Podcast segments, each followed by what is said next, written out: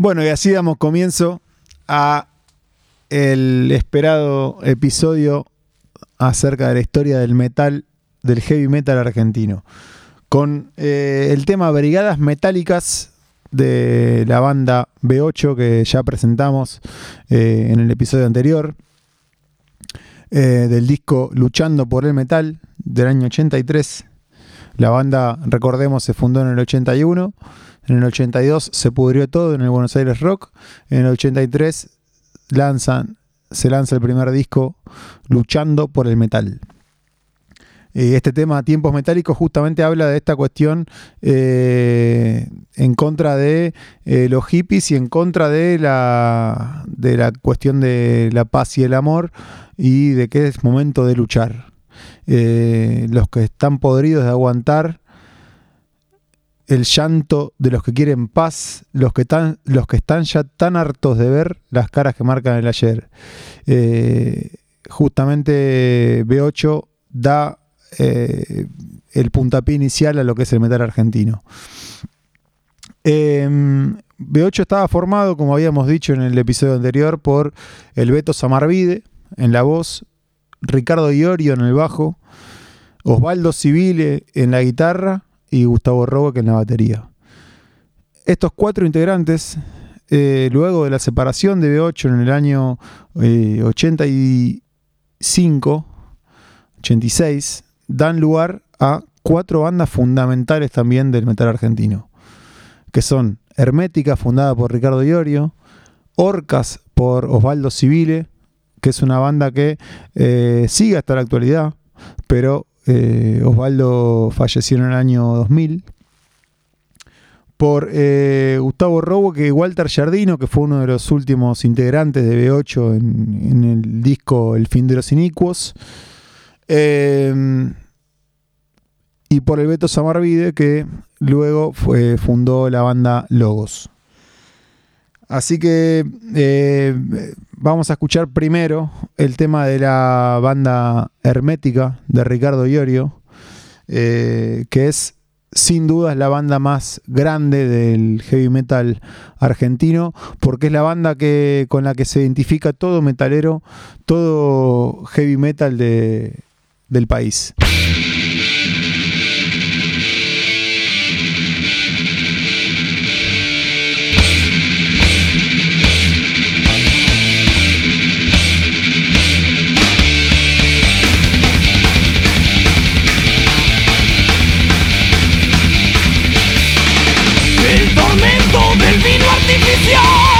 Y su atmósfera parrillera anestesian la conciencia común que transcurre su infancia en la tierra. Estomacal masticando esta siniestra heredad. Prisionero estoy en mi natal donando sangre al antojo de un patrón por un mísero sueldo con el cual no logro esquivar el trago amargo de este mal momento mientras el mundo policía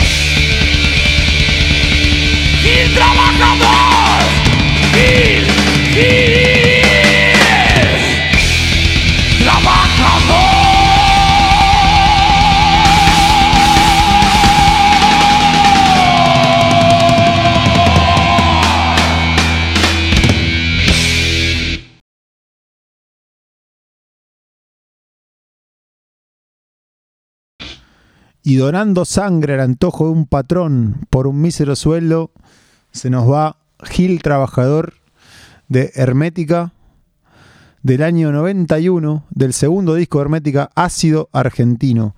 Eh, esta banda es sencillamente la banda más, más, más identitaria del heavy metal nacional, eh, porque no solo por su sonido, por su sonido directo, por su fuerza, por, por, el público que, que la acompañó desde sus inicios, por la figura de Ricardo Iorio y por, por la figura de sus otros tres integrantes, el Tano Romano, eh, Claudio Connor y el Pato Strunz en la batería, em, sino también porque justamente tiene una narrativa, unas letras que, que hablan de lo que es el metal eh, en Argentina.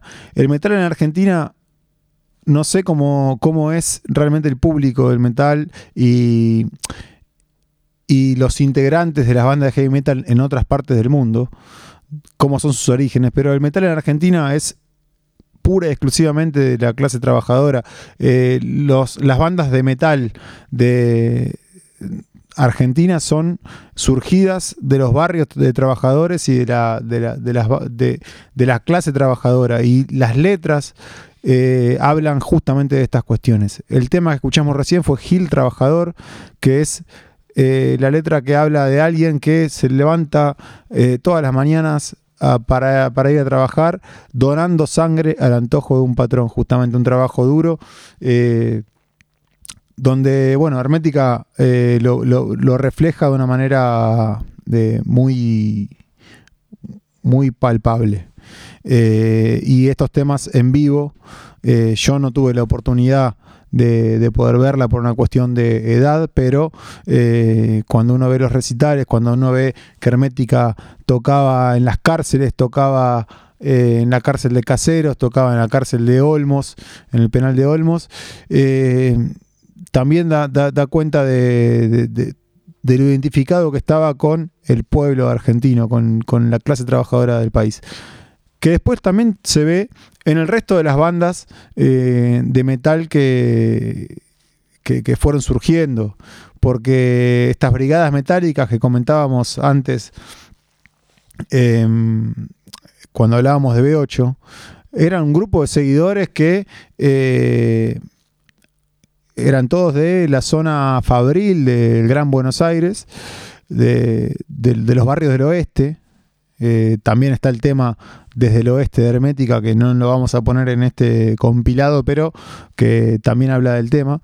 Em, bueno, y justamente como veníamos hablando de, esta separación de B8, una de las bandas fundamentales que sigue hasta la actualidad, como comentábamos, es Orcas, la banda de El Tano Civile y de Osvaldo Civile, eh, que en su segundo disco, después de Reinará la Tempestad, en su segundo disco del año 91, eh, saca este tema, Solución Suicida, que es una especie de himno para el metal argentino, que sigue sonando hoy en los recitales y que sigue conmoviendo a, todo metalero, a todo rockero de, Argentina. Eh, Solución Suicida del disco Oíd Mortales, El Grito Sangrado, de Orcas.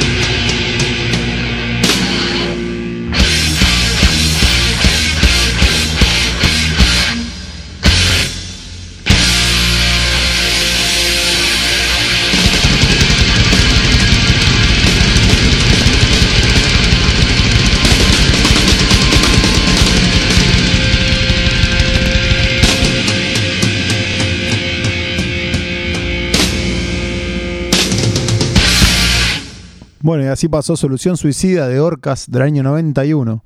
Ya no estábamos en dictadura, estábamos en tiempo del menemismo. Eh, y las letras justamente empiezan a hablar de todas estas cuestiones de eh, la venta del país, eh, la corrupción.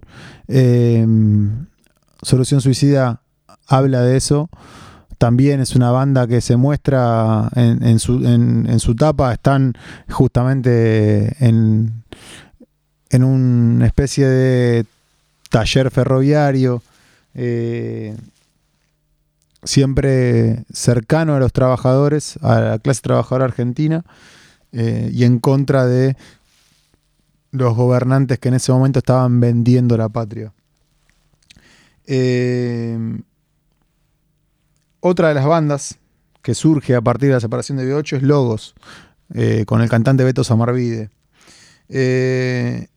el Beto saca este, este disco, este discazo, eh, donde tiene este tema como relámpago en la oscuridad, que es también uno de los principales temas, eh, uno de los principales, una de las principales canciones del metal argentino. Tiene unos riffs muy poderosos, como vamos a escuchar en este momento.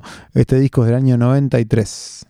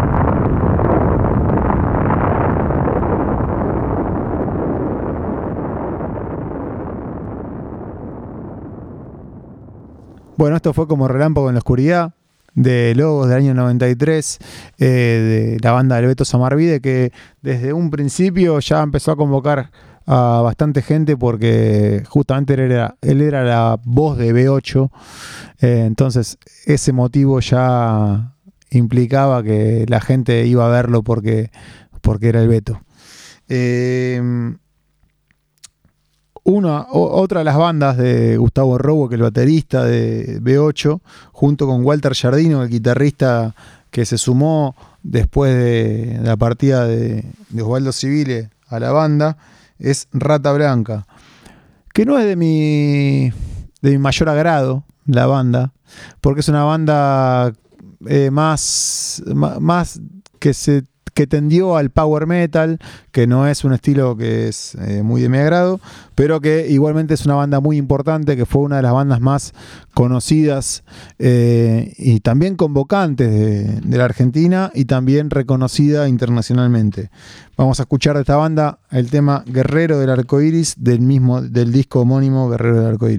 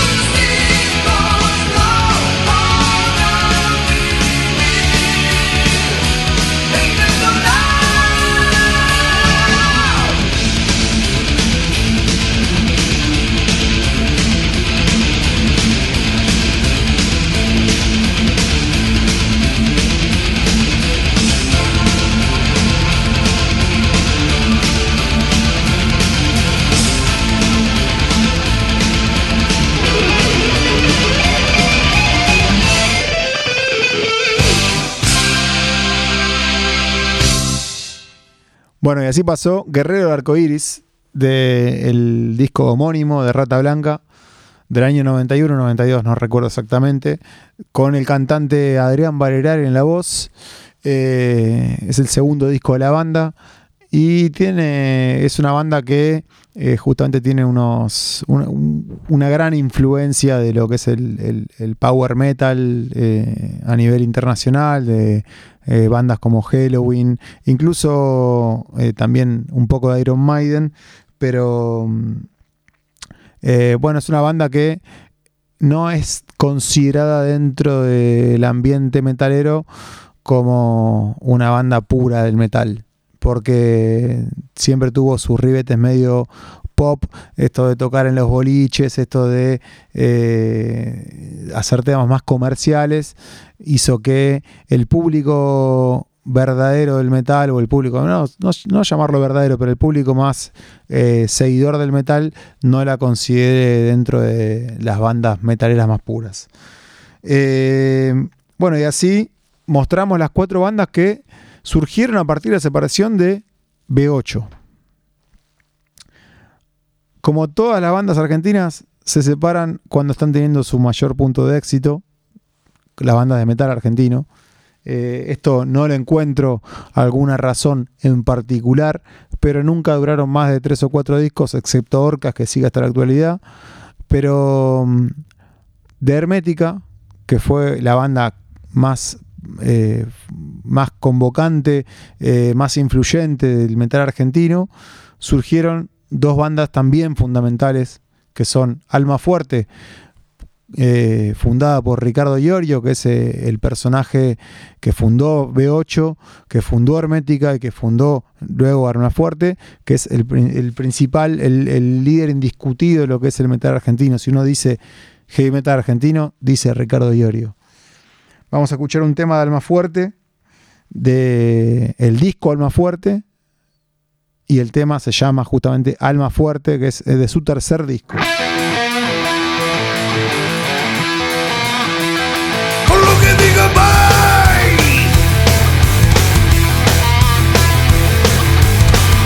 Muy pibe me encontré con tu estatua una tarde. Luego de eso comencé a leer tu nombre en muchas partes.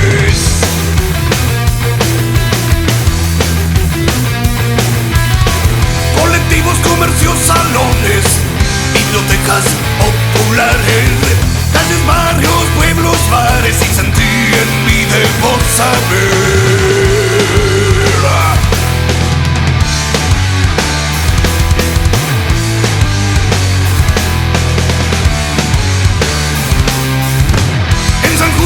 escuché a mis abuelos nombrarte.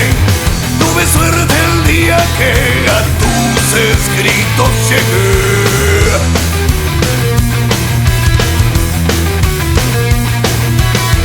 Masticaste soledad por no callar verdades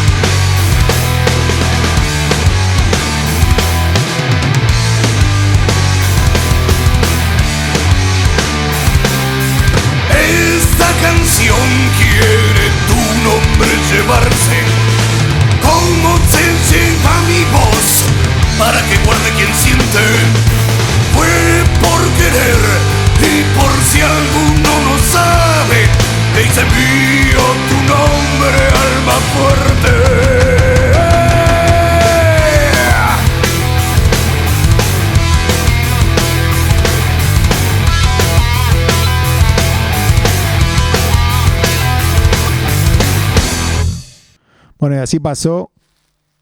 Así pasó el tema Alma Fuerte del disco Alma Fuerte de la banda Alma Fuerte.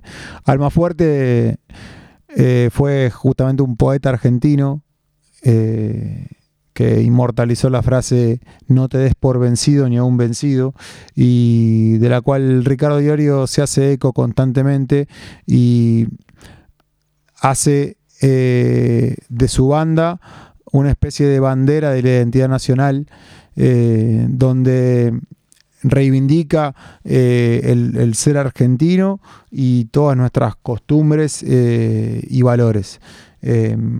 no solo en este tema en particular, sino a lo largo de todos sus temas, de todas sus letras. La otra banda que surgió a partir de la separación de Hermética en el año 94 es Malón, eh, que está formada justamente por los otros tres integrantes de, Hermética, Claudio O'Connor, el Tano Romano y el Pato Struns, y suman en el bajo, en lugar de Iorio, a Walter Cuadrado. Malón es una banda también que tiene eh, letras eh, que reivindican la identidad nacional y que apuntan directamente en contra de el régimen liberal que estaba reinando en, Argentina durante la década del 90, donde se estaban básicamente eh, donde estaba básicamente vendiendo el país al mejor postor.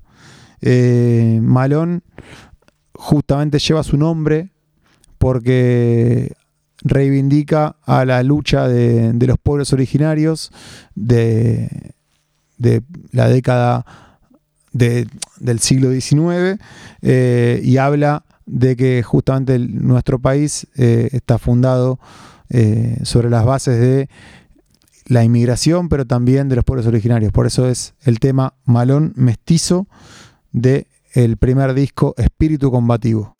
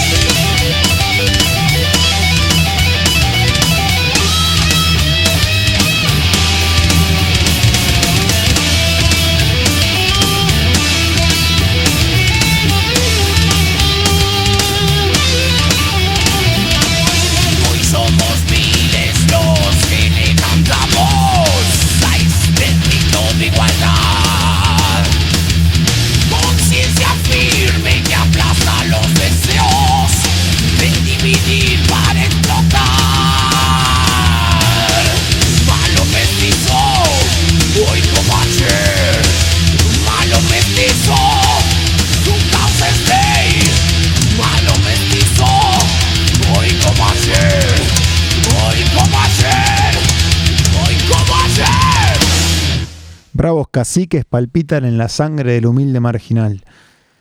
Así, eh, Malón relata la, realidad del, pueblo argentino en, la década del 90, eh, donde eh, cada vez se sumergía más gente en la pobreza y donde las villas eran cada vez más, tenían cada vez más cantidad de habitantes. Pasamos también a otra banda eh, que surgió en la década del 90 eh, y que también tiene una temática muy relacionada con todas estas cuestiones. Una banda de la localidad de Granburg, de un barrio de trabajadores de, del Gran Buenos Aires, eh, que se llama Tren Loco. Tren Loco particularmente, no sé por qué, la pegó en Japón. Sacaron un disco, grabaron un disco en Japón, creo que ganaron un concurso o algo por el estilo, pero no se sabe por qué, pero a los japoneses les gusta Tren Loco. Eh, la cuestión es que, bueno, Tren Loco es una banda fundamental también eh, de la escena metalera nacional y es una banda que sigue eh, existiendo en la actualidad, que es algo raro también dentro del metal argentino. Vamos a pasar el tema Tierra Negra del disco No Me Importa de Tren Loco. No deberíamos estar acá, pero te lo queríamos decir. Tren Loco, música barrio bajera, estación suburbana donde bajan al final del día trabajadores con el cuerpo cansado, gente que hace cosas con sus manos. Esta es la música de esos cuerpos que vuelven a casa cada día, como todos los días, con el alma perforada como ruedan las ruedas del ferrocarril. Esta locomotora tira de los vagones que llegan hasta el final del suburbio, transportando ríos de gente que se pinta sola, dejando todos los días con la fuerza y la convicción del que no tiene nada que perder. Hombres y mujeres que no se creen nada porque todavía creen en algo. Todos somos vagones del mismo tren. Amarga es la ironía en esta paz de mentira. Tren loco, aplaude el espectáculo del final de cada día y en la estación de la vida, bajo el polvo y el aburrimiento, renace como siempre otro rock and roll.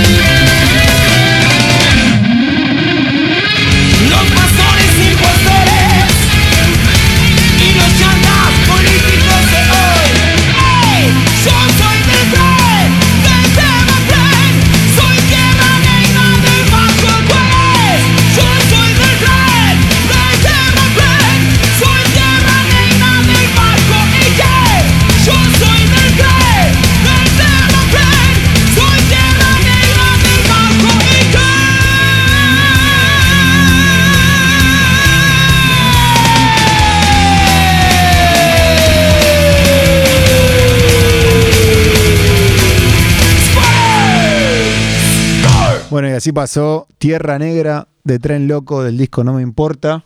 Eh, Tren Loco, bueno, eh, obviamente, si lo traducimos al inglés es Crazy Train de, de, de Ozzy, de Ozzy Osbourne, de Black Sabbath, o sea, de Ozzy en su etapa solista. Pero mm, la banda no, no, no suena como, como Ozzy, no suena como Black Sabbath. Tiene una mezcla más de thrash metal con un poco de, power metal también. eh, y tiene básicamente esta identidad eh, trabajadora eh, o, o así- o hace hablar de esta identidad trabajadora en sus letras y el público que justamente la sigue porque el público del metal proviene de los barrios de laburante de- del Gran Buenos Aires principalmente. Eh, eh, bueno hace alarde a, esta, identidad. Em, en los 90 también eh, a nivel internacional comenzaban a surgir bandas como, eh, va, no en los 90, pero se hicieron más famosas en los 90 como Pantera, por ejemplo, Biohazard, eh, bandas que eh, venían a cambiar un poco el sonido de lo que era el heavy metal a nivel internacional. Incluso Sepultura, que era una banda de thrash metal pura, eh, brasilera, pero empieza a incorporar sonidos más autóctonos de Brasil y empieza a modificar su sonido con el disco Chaos AD, por, ejem- por- por- por ejemplo. Y Animal, una banda argentina que se llamaba Animal, que son animales de la sigla, eh, la sigla de una frase que significa acosados nuestros indios murieron al luchar, que reivindica también todo lo autóctono y toda la lucha de los pueblos originarios en Argentina. Eh, tiene un sonido mucho más parecido, si bien tiene tintes de, trash, de trash metal, también tiene un sonido más parecido al, al de Pantera, al del Vulgar Display of Power de Pantera, o al Chaos AD de Sepultura, o, o algunos discos de Biohazard. Vamos a escuchar del disco El Nuevo Camino del Hombre, el tema El Nuevo Camino del Hombre. Llora el cielo indignado, limpia este suelo magro, sudor y sangre corren sobre el camino del hombre.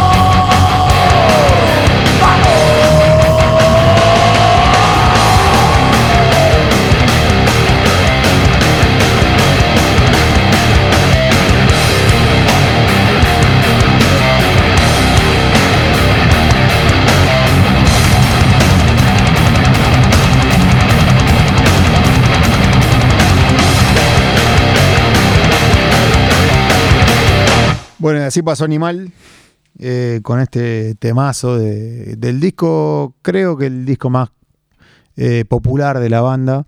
Si bien tenía dos discos anteriores que también eran excelentes, eh, este fue el disco que los lanzó más a la fama a nivel internacional, incluso llegaron a tocar con Sepultura, llegaron a ser bastante amigos de, Igor y de Max Cavalera.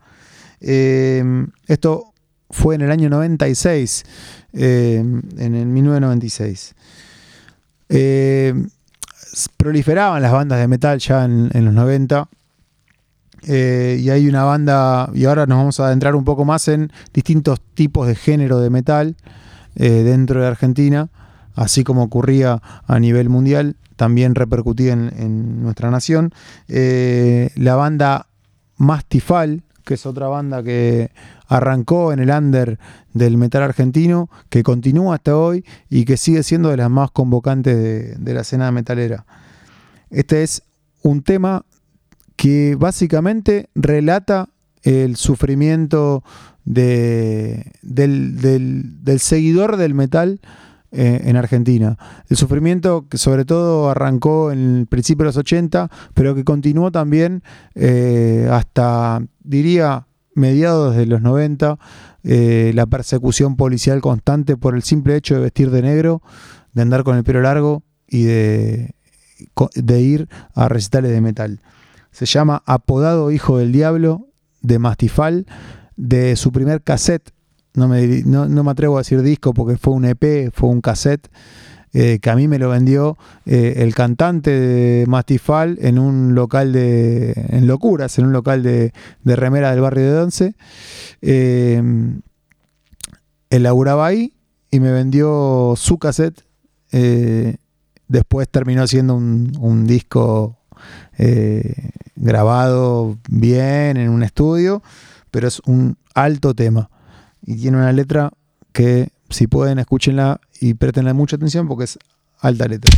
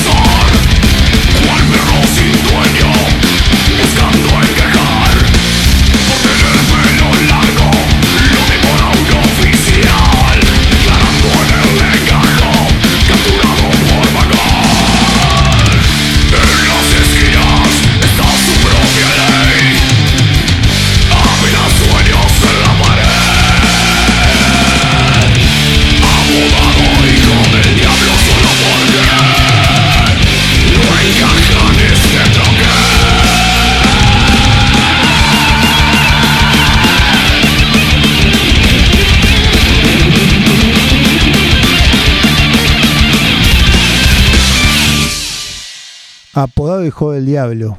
Así eran lo- los metaleros hasta eh, finales de los 90. Capturado por vagar, dice la letra.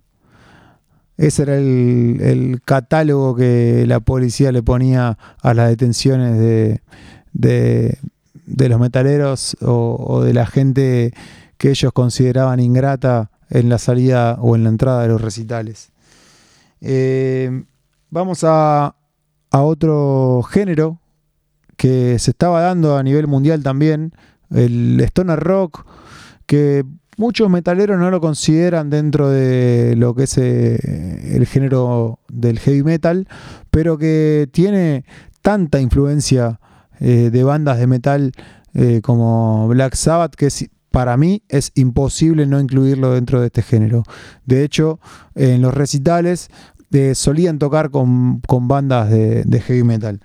Eh, la primera banda, diría la primera banda nuestra de Stoner Rock fue Los Natas y vamos a pasar el tema más eh, famoso eh, de, su, de su segundo disco, Ciudad de Bramán, del año 98. Es Meteoro 2000 o- 2028, se llama el tema de Los Natas.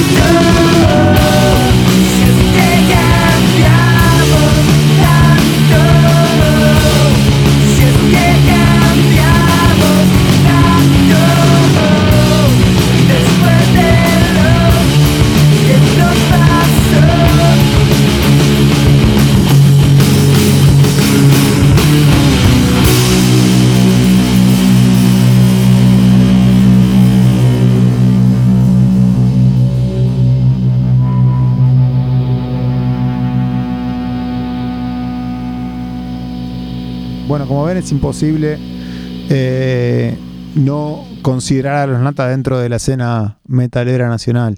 Además, es una banda que eh, tuvo bastante repercusión a nivel internacional. Diría más repercusión a nivel internacional que nacional. Eh, por ejemplo, grabaron un disco en, la ciudad de, Múnich, en, Alemania, que se llama Munchen Sessions. Y es una banda que duró bastante, duró hasta el año 2010, 2011. En 2010 sacaron su último disco, Solo Dolor. Eh, es una banda eh, fundamental dentro de la escena del stoner rock eh, en Argentina y dentro del metal también. yo creo que no debe haber metalero que no, que no la haya escuchado alguna vez, que no la haya seguido, que no la haya, que no le haya cautivado el sonido eh, medio sabatiano de, de los natas. Pasando más a la década del 2010, por decirlo de alguna manera, eh, tenemos a la banda Los Antiguos.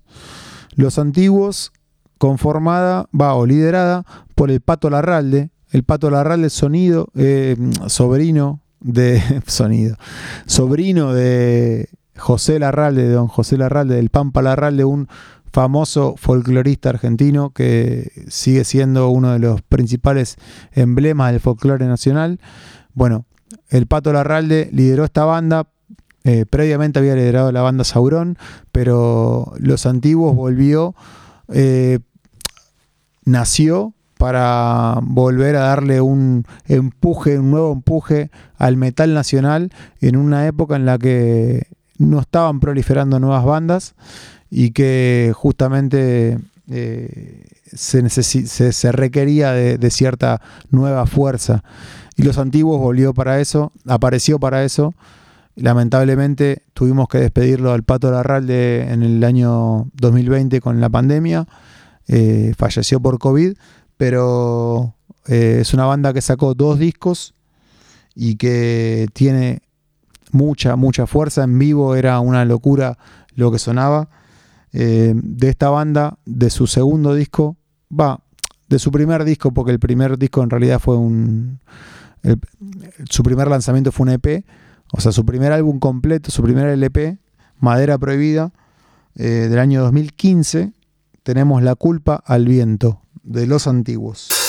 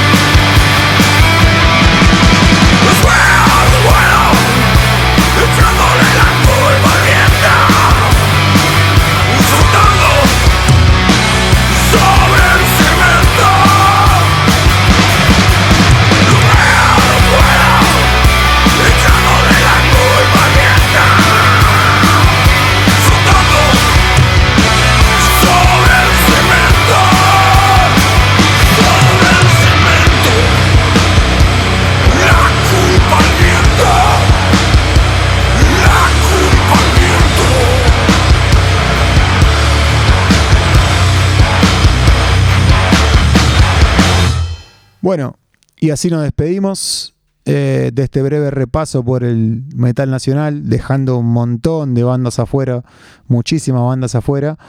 Pero nos despedimos con los antiguos, también despidiendo al Pato Larralde que, que se nos fue y que quisiéramos que siga con nosotros, eh, dándole tanta fuerza a, la música nacional, al metal nacional, eh, tomando su clásico vino en los recitales. Eh, dejamos muchas bandas afuera, pero eh, claramente no se puede hacer un, un podcast tan eh, extenso mostrando todas las bandas que quedaron en el camino. Pero sí creo que hicimos un gran repaso, un fundamental repaso, un repaso por las bandas fundamentales, por decirlo de alguna manera. Así que aguante el metal.